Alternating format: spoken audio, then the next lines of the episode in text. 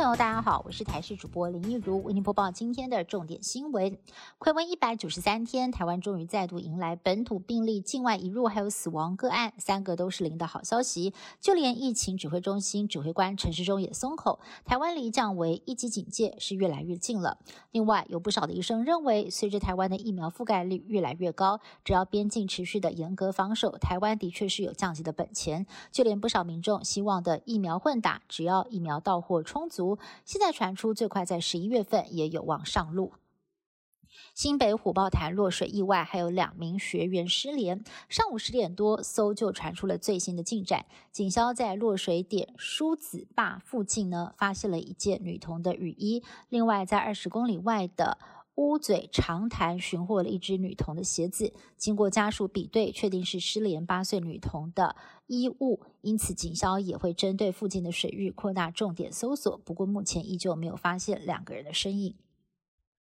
二零一八年十月份，普悠玛列车翻车事故造成了十八人死亡，两百多人轻重伤。关键人物司机员尤正仲等三人被依过失致死罪起诉，历经两年多审理，宜兰地方法院在今天上午十一点钟宣判，司机员尤正仲被判四年六个月的有期徒刑，而时任台铁机务处副处长柳灿煌以及综合调度所所长吴清荣则是被判无罪。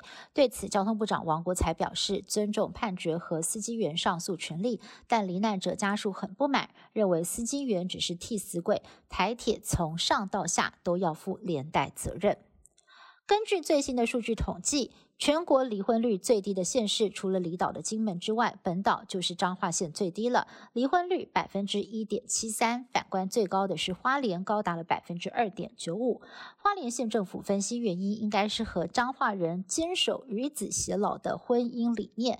不过呢，民众的看法不同，狂酸应该是彰化人比较爱面子，怕被贴上失婚单亲标签，离婚率才会比其他县市低。那么各界的看法也不一。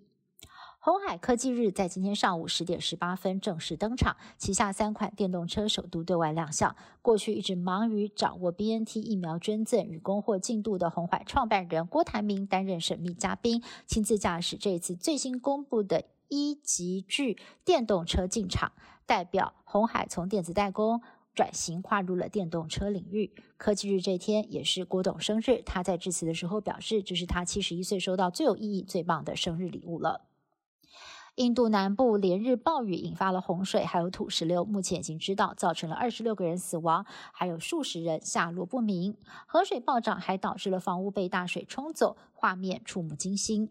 当局除了调派三军投入救援，也设置了一百多处的临时避难所，安置超过了两千位灾民。